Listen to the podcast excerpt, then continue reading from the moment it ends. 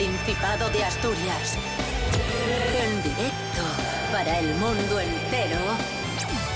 Aquí comienza Desayuno con Liantes. Su amigo y vecino, David Rionda. Buenos días Asturias, hoy es miércoles 22 de septiembre de 2021, son las 7 y media de la mañana. Esta es la sintonía de RPA, la radio autonómica de Asturias. Aquí hay, hay nivel. Y desde Asturias, concretamente desde Gijón, llega nuestro invitado de hoy, es el monologuista Fran Estrada. Buenos días. ¿Qué tal? Buenos días. Vengo con energías renovadas porque he estado de vacaciones y este tiempo alejado de vosotros me ha recargado las pilas. Ahora supongo que eh, con estas semanas que os estaré viendo, otra vez me volveré a, a poner de mala leche. Pero ahora mismo estoy contento y feliz. Sí. ¡Es usted imbécil! Rubén Morillo, buenos días. Buenos días. Buenos días, David Rionda. Buenos días, Frank Estrada. Buenos, días.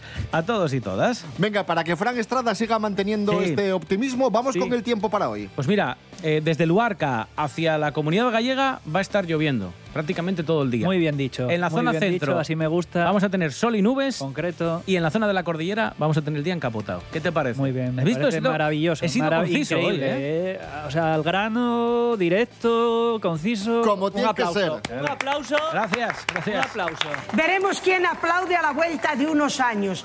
Vamos allá con las temperaturas, que esto es lo que te gusta a ti, el margen ese de, de maniobra de, de las temperaturas. a ver. Sí, lo, a ver, lo qué- que haces tú, de mínimas de 5, máximas de 25. Eh, casi, mínimas de 10 y máximas de 21. Bueno, la verdad es que el tiempo está un poco loco. Estos días hace días. Oye, no te reconozco, ¿eh? Sí, sí, sí, sí. No, estoy, estoy contento, estoy feliz, pero ya os digo que a ver lo que me dura.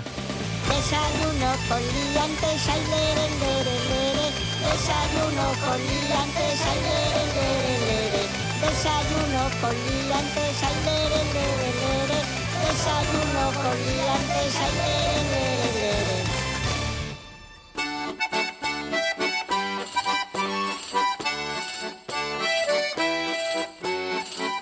Pues ya lo escucháis, amigos, amigas. Fran Estrada llega con energías renovadas, llega feliz y comenzamos hoy con noticia positiva. ¿Qué acaece? Asturias es la primera comunidad autónoma que entra en la llamada nueva normalidad. Esto dentro del semáforo de riesgo diseñado por el Ministerio de Sanidad. Hemos reducido la incidencia acumulada de coronavirus a dos semanas por debajo de 25 casos por cada 100.000 habitantes. Hay que decir que ya éramos la única comunidad autónoma en riesgo bajo y ahora somos la primera que, como digo, entra en la nueva normalidad. Bravo, bravo, bravo, bravo, bravo, bravo. Es que somos los mejores. Yo que he viajado por todo el mundo, te diré que como en Asturias, en ningún lado. En Asturias somos, vamos, de- no te digo lo primero de España, te digo lo primero del mundo. Eso es ciertísimo. Hay que decir, amigos, hay que decir, amigos, amigas, que hayamos llegado a este punto no es una casualidad. Esto viene a raíz del trabajo intenso de un montón de sanitarios, de una investigación científica y de una campaña de vacunación. La juventud está preparadísima. Esta misma semana mi hermana nos mandaba un vídeo, ya sabéis que mi hermana es enfermera, lo digo por si alguien que nos escucha no lo sabe todavía, aunque lo hemos dicho muchas veces, mandaba un vídeo al WhatsApp de la familia y era su último, eh, bueno, su última jornada vistiéndose y desvistiéndose con el traje eh, COVID, este que parecen astro- astronautas. EPIs estos famosos, sí. Efectivamente, sí, sí. Era, era su última jornada en la planta, en la planta COVID. Ahora estaba destinada, creo que en, en diálisis, y era la última jornada. Y, Muy bien. bueno, Pues- es, es indicativo de que la situación está yendo bastante mejor.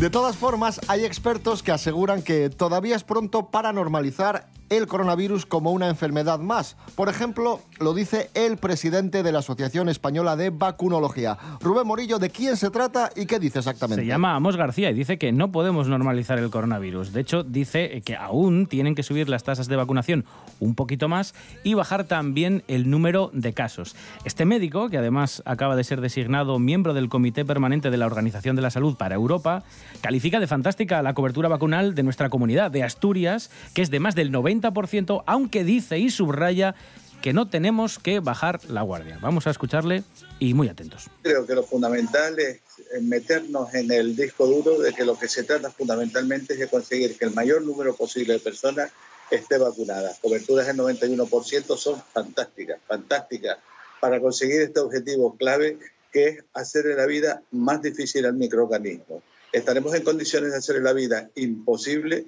cuando estas coberturas sean mucho más globales. Y ojo, que Asturias esté tan bien eh, eh, eh, es, es maravilloso, pero tienen que estar bien los demás. O sea, porque en este mundo global en el que vivimos, que estamos todos interconectados, Hombre, de nada hombre, sirve por que tengamos un país que tengan el 30% de, de- de personal o de, de población vacunada y, y que aquí tengamos el 100%. ¿Por qué? Porque somos los mejores. tú, tú sigues a lo tuyo, madre mía. ¿De qué te ríes?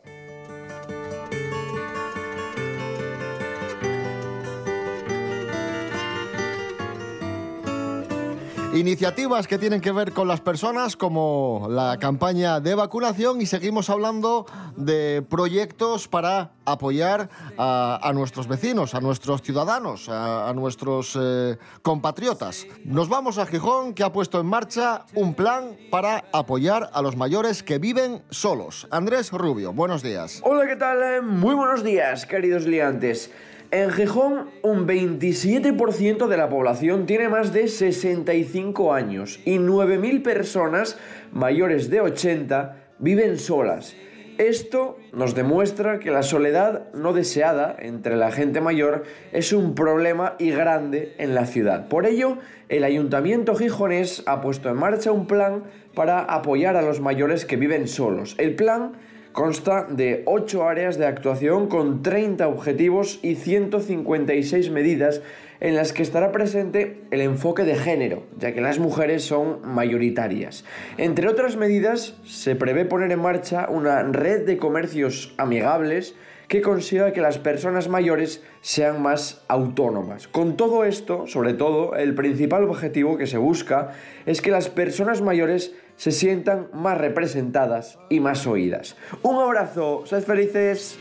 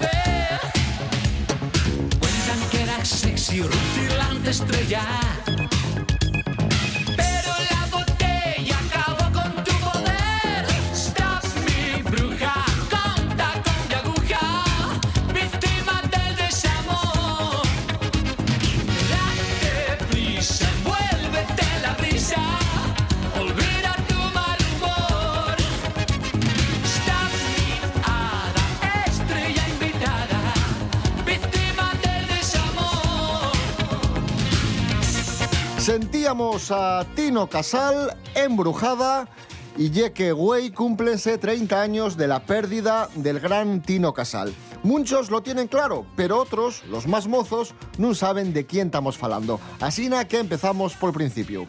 Alfredo González, buenos días. ¿Quién fue Tino Casal? Buenos días, David. Una leyenda de la música asturiana y española. Bueno, de la música, la estética y milenta cosas más, porque Tino Casal foi, da fechu, un adelantado al su tiempo y un nome del renacimiento en el siglo XX. Siempre atento a lo nuevo y ayunxándose de lo viejo, cuenten del de Tudela Beguín que puso las primeras extensiones de colores que se vieran en Madrid.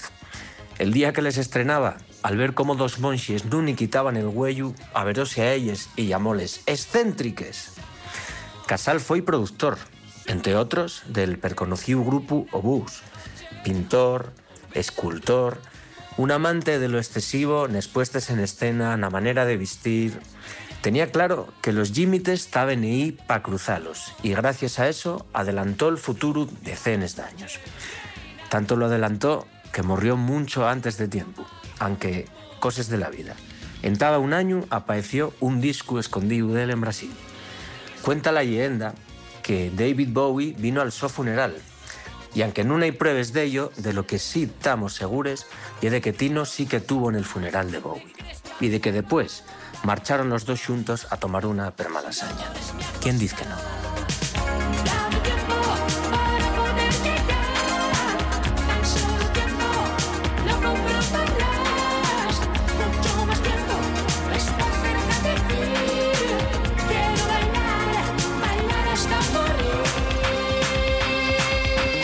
30 años del fallecimiento de, Tino, de Tino Casal.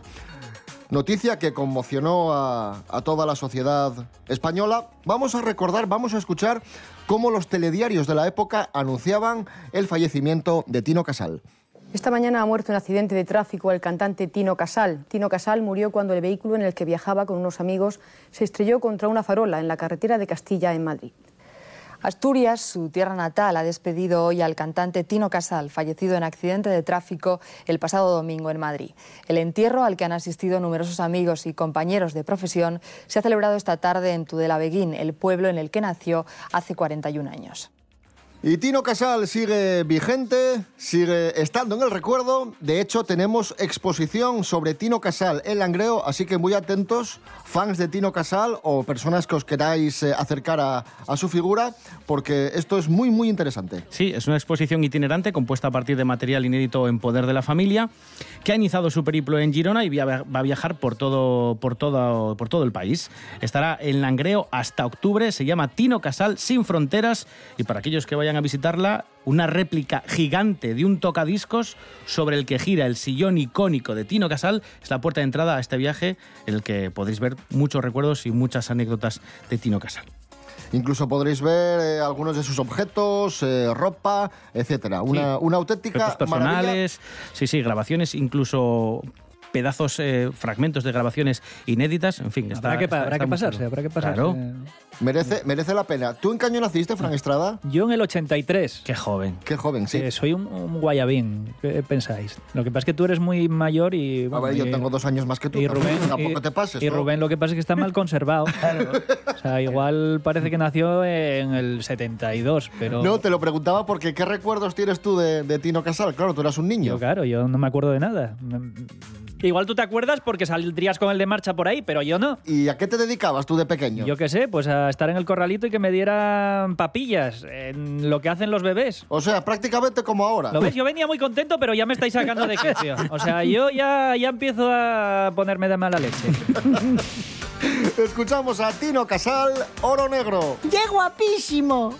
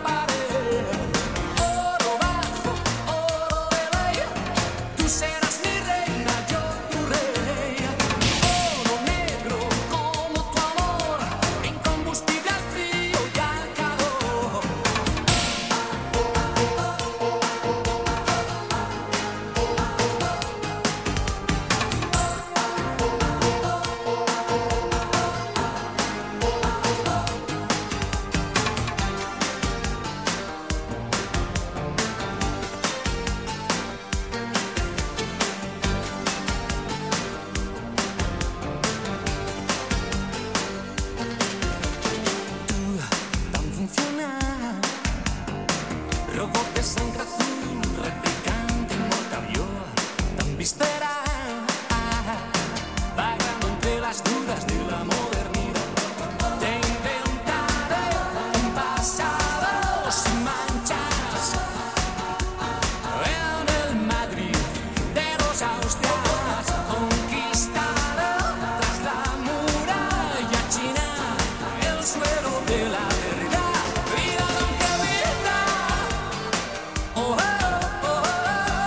Seguimos en Desayuno Coliantes en RPA, la radio del Principado de Asturias. Eh, Fran Estrada, has estado de vacaciones y has eh, hecho, bueno, has, has hecho una especie de gira, ¿no? Por España. Sí, sí, sí. He estado en Guadalajara, en Toledo, en Madrid, en Valladolid. Me- sí, sí, he ido haciendo, sí, gira, un World Tour, Fran.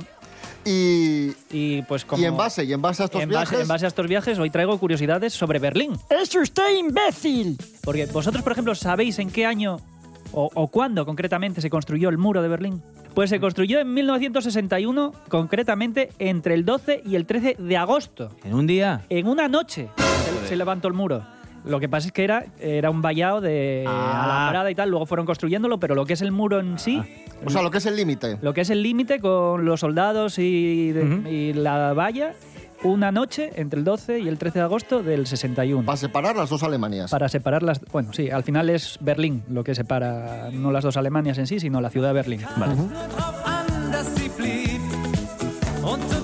Supongo que sabéis cuándo cayó el muro. El año. O- 89. Ahí. muy poco. Muy bien, en el 89. Felicidades, de corazón. Pero ¿sabéis qué otra cosa pasó en Nochevieja del 89? Otro hito histórico. Nochevieja del 89. Ahí en Berlín. Eh, ¿Hubo alguna ah, sí, una David cele- Hasselhoff. ¿Qué cantó David David Hasselhoff? Hasselhoff, Sí, ahí sí, está. cantó Vamos a, David escu- Hasselhoff. vamos a escucharlo, vamos a escucharlo, Looking amigos. for freedom. Ahí está.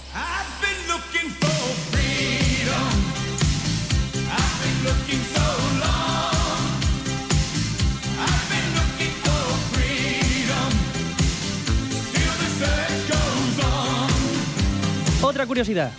En el año 63 apareció Kennedy por allí y dijo su famosa frase de Ich bin ein Berliner. ¡Como yo! Ich bin ein Berlinen. Eso es un poco Rajoy, ¿eh? Sí, bueno, el, el problema con esto es que eh, lo dijo de tal manera que Berliner eh, se interpretó como una berlina de pastelería. Entonces Vale. vino a decir, soy un bollo de crema.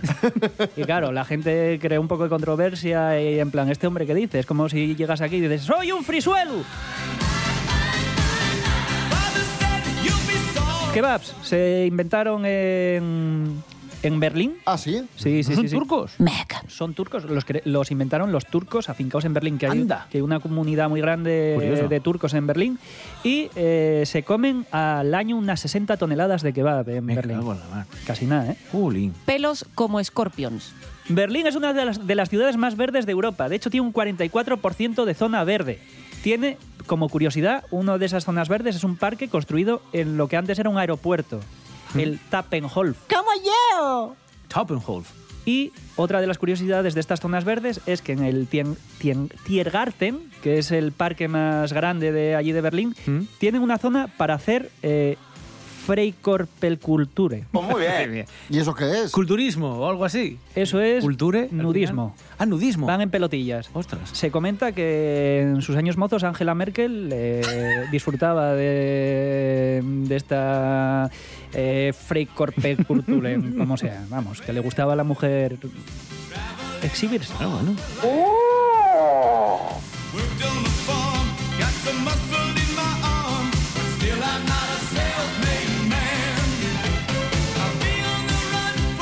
Y la última, y la que más le va a gustar a David, A ver. es la mejor curiosidad. El, que es hijo predilecto de Es Hasselhoff. que en uno de los mejores hoteles de Berlín ¿Sí? ocurrió una historia de miedo, tenebrosa, de terror, en el año 2002.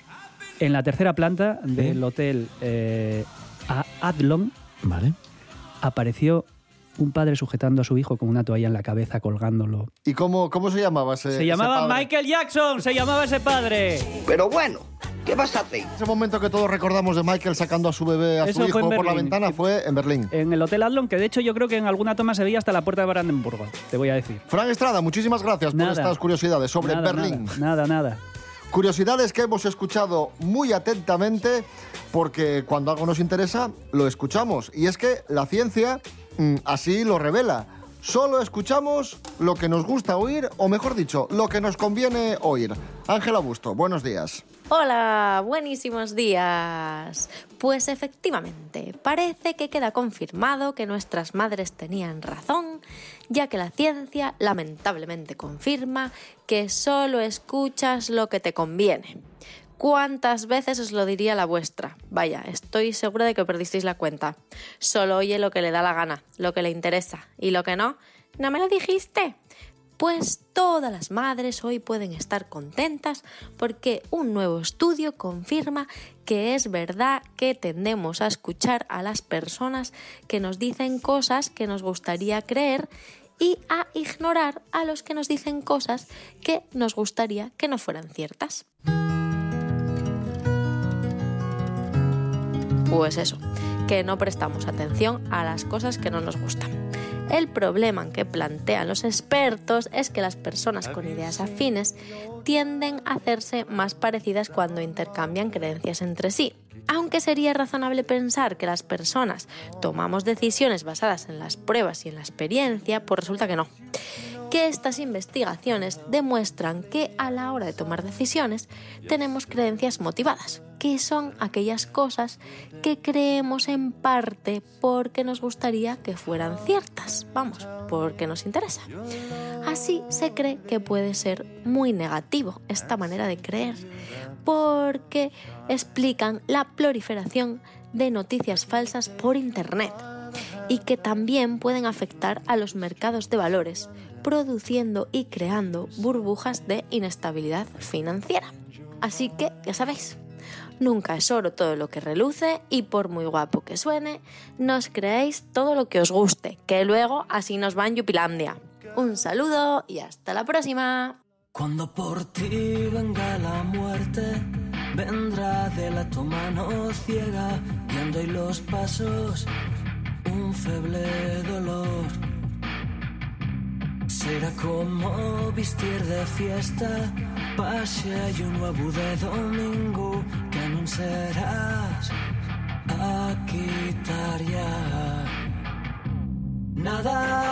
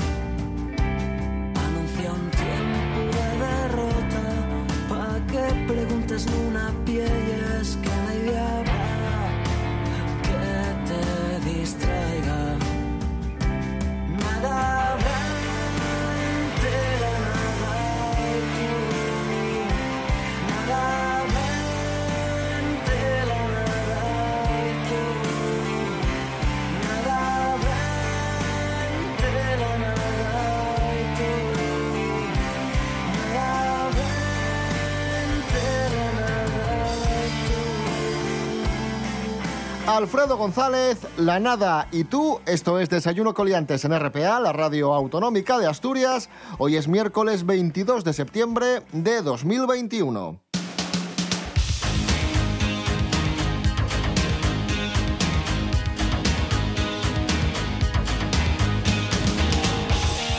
Hablamos básicamente del Principado de Asturias, en Desayuno Coliantes, en la radio del Principado de Asturias, pero también estamos muy pendientes estos días de lo que sucede en la isla de La Palma, que se ha convertido en, en una zona terrible, un- un- prácticamente un infierno para sus habitantes que ven como los ríos de lava de ese volcán Cumbre Vieja avanzan por las laderas.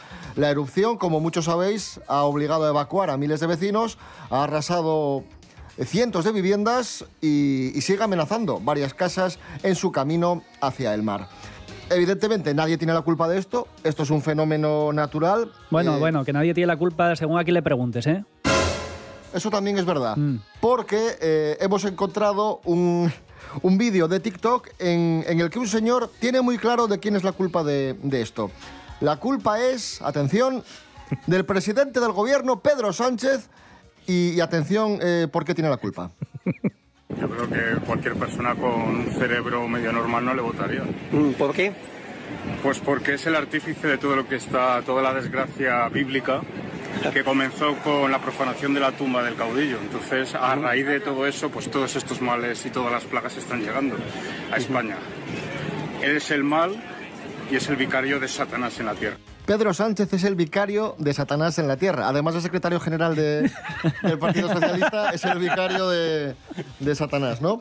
Aquí hay, hay nivel. Yo me lo imagino un poco como Indiana Jones y la última cruzada a, a Pedro Sánchez cogiendo los huesos de Franco y saliendo por allí corriendo y el volcán detrás de él.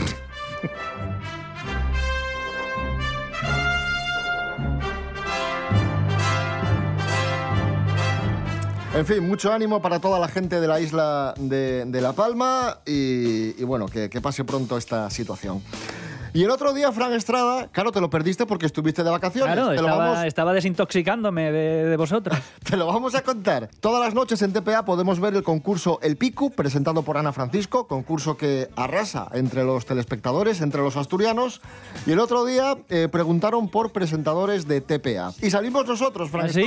Escucha. Presentadores de programas, presentadores y presentadoras de programas de TPA en sus primeros 15 años.